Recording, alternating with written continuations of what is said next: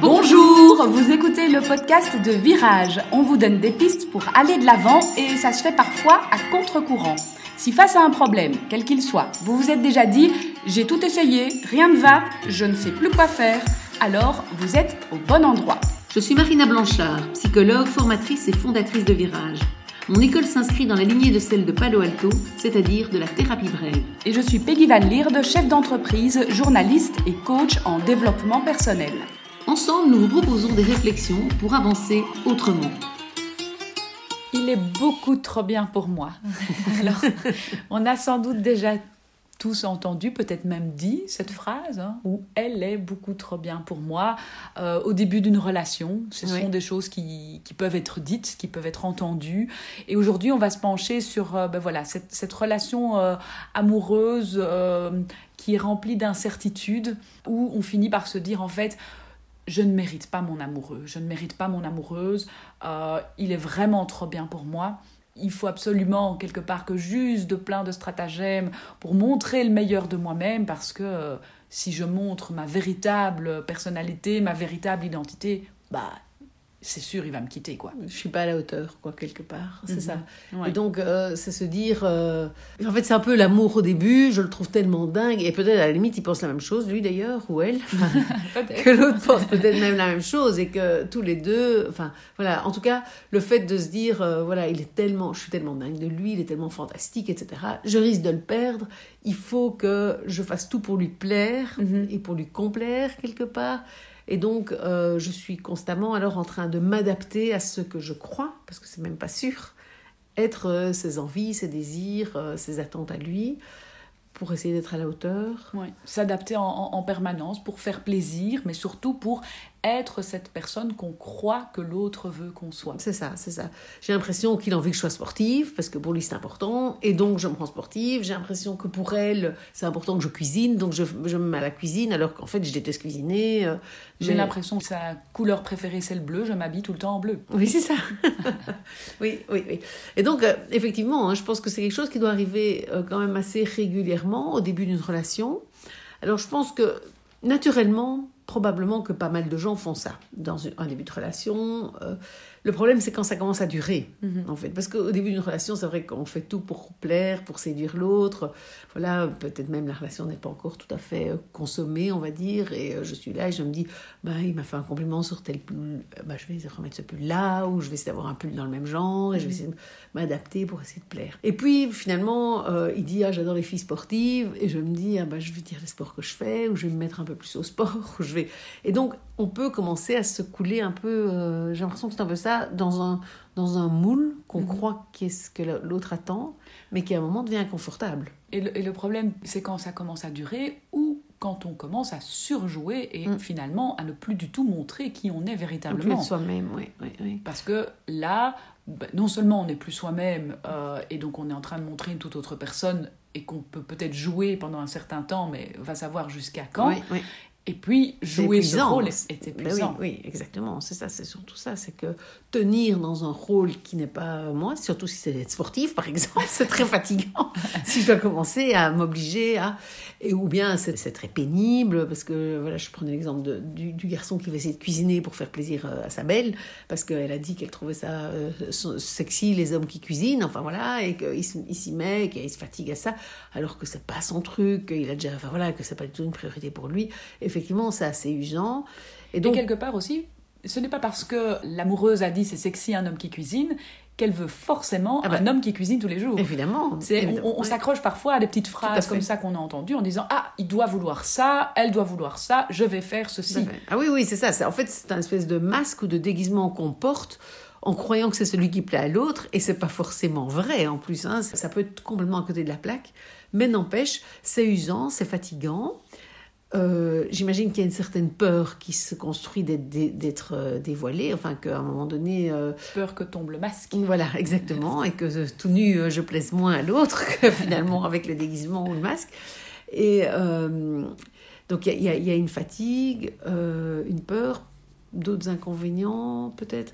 Oui, le fait aussi que finalement je ne vais pas savoir est-ce qu'elle m'aime ou pas euh, telle, tel que je suis Et donc, euh, voilà, on risque de s'enfermer en fait hein, là-dedans. Et donc, ces personnes-là, quelque part, peuvent se retrouver. Donc, on disait ben, dans un début de relation, éventuellement, et puis on se réajuste, et puis on, devient de plus en plus soi-même, parce que c'est quand même souvent comme ça que ça se passe. C'est qu'au début, ben voilà, on a tendance peut-être à cacher des petits défauts ou à montrer la, la, la, plus belle face, mais au fil du temps, on va en général se dévoiler.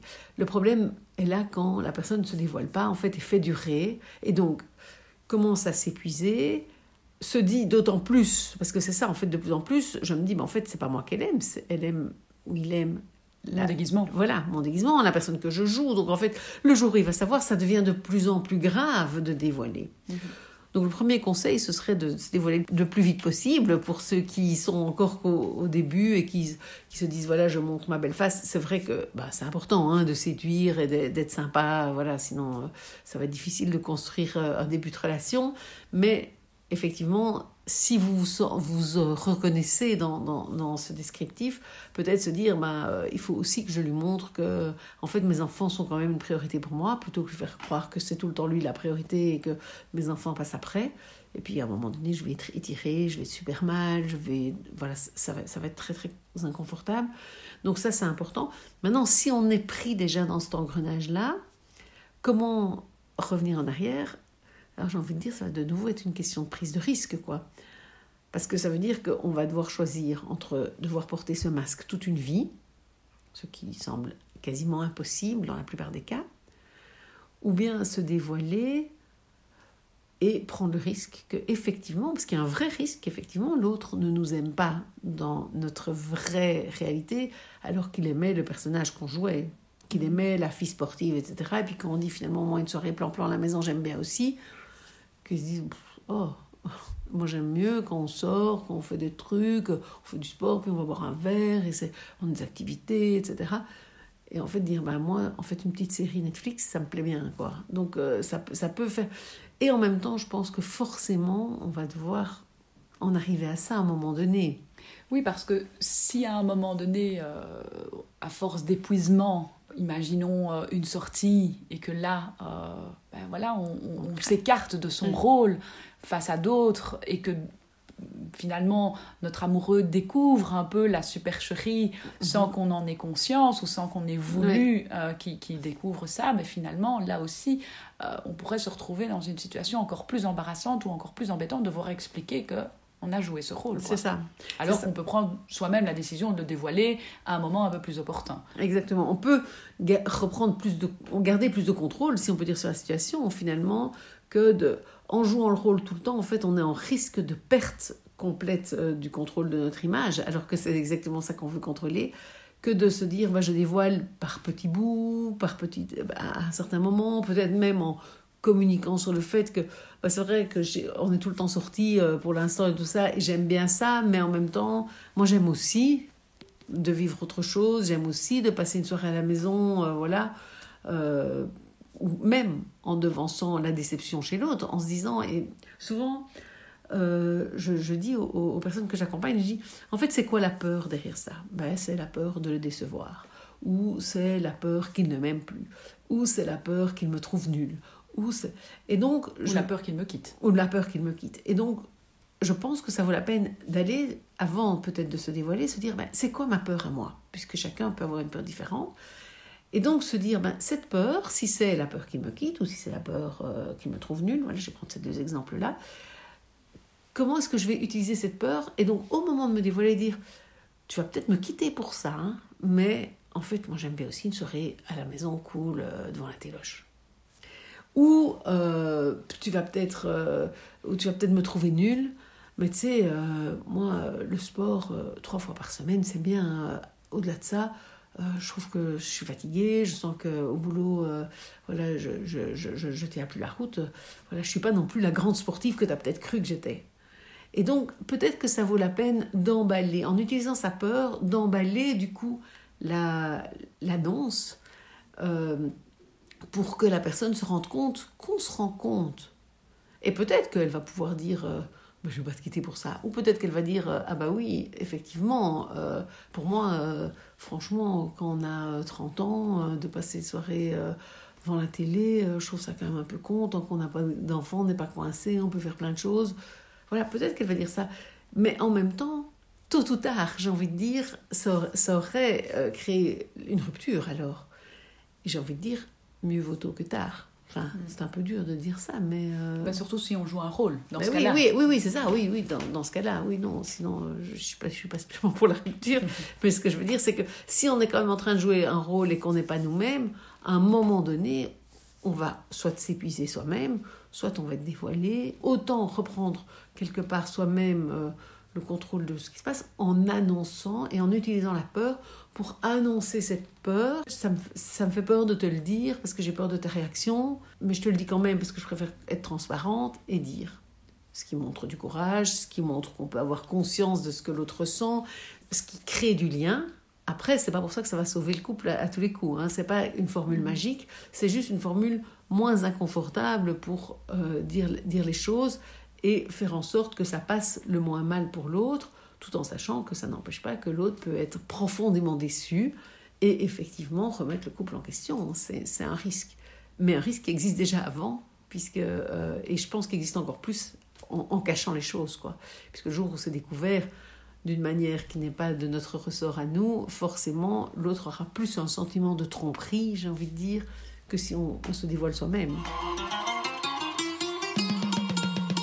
Donc, que retenir aujourd'hui de cet épisode ben, À force de jouer ce, rôle euh, pendant euh, un, certain temps, ben, on finit par cacher qui on est.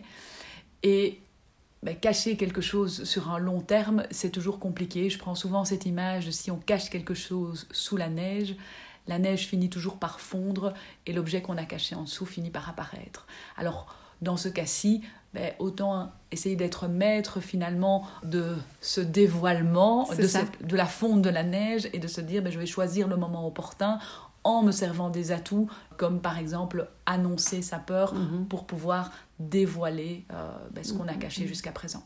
Mieux vaut enlever un peu la neige soi-même que de la laisser fondre en fait. Quelques clés dans ce nouvel épisode, mais parfois ça ne suffit pas. Et donc rien de tel que de se faire accompagner si on souffre ou si on a un problème. N'hésitez pas pour cela à prendre rendez-vous avec un coach ou un thérapeute en thérapie brève.